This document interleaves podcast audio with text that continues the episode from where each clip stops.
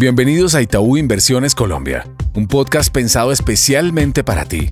Aquí hablaremos sobre temas económicos, financieros y bursátiles para que entrenes tu conocimiento y así puedas tomar decisiones acordes a tus necesidades en el mercado.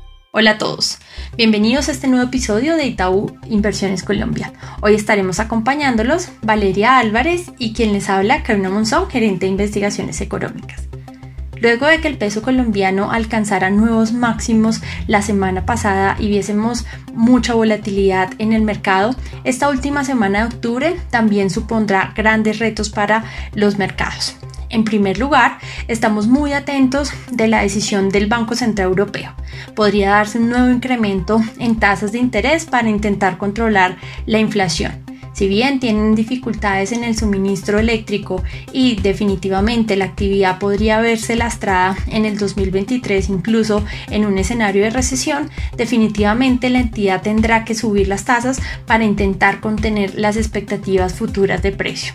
Esa misma mañana estaremos muy al tanto de la publicación del PIB en los Estados Unidos, que aun cuando la mayoría de analistas esperamos un dato positivo, un dato demasiado elevado podría llegar a presionar aún más las expectativas de una Reserva Federal que actúe de forma agresiva subiendo las tasas y llevar a nuevos niveles de apreciación del dólar a nivel global.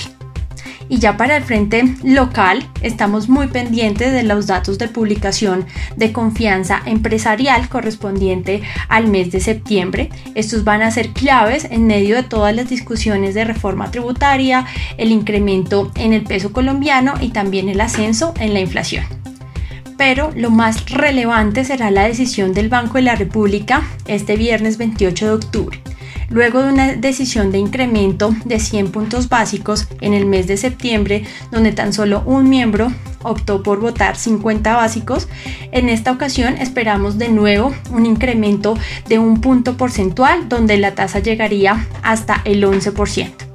La decisión debería sustentarse en las sorpresas alcistas que hemos tenido no solo en inflación, sino también en actividad con el ICE, un déficit comercial que está en niveles máximos históricos y también un, un crecimiento muy dinámico de la cartera. Bajo este escenario y también niveles bastante estresados de las expectativas de inflación, sobre todo a dos años, que superan el rango meta, deberían llevar al Banco de la República a este incremento hasta el 11%. Sin embargo, dada la evaluación de la moneda en los últimos días y las presiones que hemos tenido en el frente externo, no descartaríamos un escenario incluso de un movimiento algo más agudo. Pero ahora démosle paso a Valeria para que nos hable un poco más de los impactos en términos de activos. Hola a todos.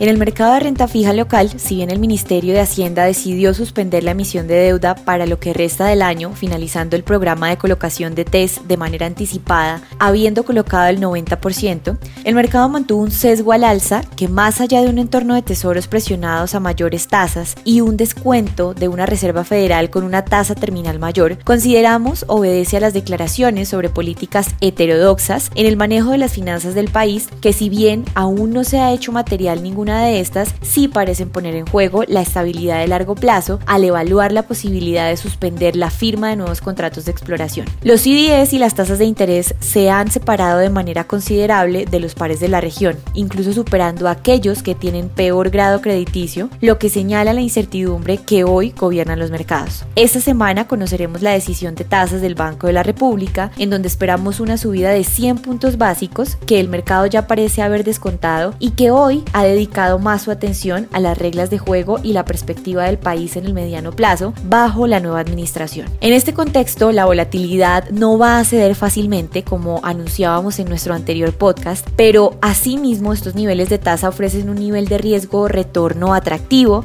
y bajo una visión constructiva consideramos como buena señal que exista contradicción dentro del gobierno, pues esto permite entender que hay un debate sobre las propuestas planteadas. Asimismo, con el comportamiento de variables como el dólar, dólar y un consumo de los hogares que no pierde tracción, seguimos sobreponderando títulos indexados a la inflación en ventanas a un año o dos años para recoger los posibles efectos finales sobre el indicador. En el mercado de acciones, el Colcap registró una valorización de 5,4% la semana pasada en medio de algunos eventos corporativos que soportaron parte del avance del índice. Nutresa y Grupo Sura presentaron avances de 56 y 10% respectivamente, luego que se aprobara la OPA por Nutresa y donde la recepción de aceptaciones tendrá lugar entre el 3 y el 18 de noviembre. Por otro lado, siguen presentándose algunos eventos corporativos, como es el caso de la OPA de BHI, donde las condiciones no cambian con un precio ofrecido de 293 pesos. Si bien consideramos que el precio está por debajo del valor en libros y del valor justo que está más cerca de los 400 pesos, también hay que tener en cuenta otros factores adicionales como la baja liquidez del mercado, donde se abre entonces una oportunidad para recuperar retorno en medio de tanta incertidumbre. Comienza la temporada de resultados y esta vez el turno fue para Nutresa, quienes reportaron cifras mejor de lo esperado. Los ingresos de la compañía presentaron un crecimiento de 33% en el año y ascendieron a 4,5 billones. Mientras tanto, el EBITDA se ubicó en 531 mil millones, creciendo cerca de 23% anual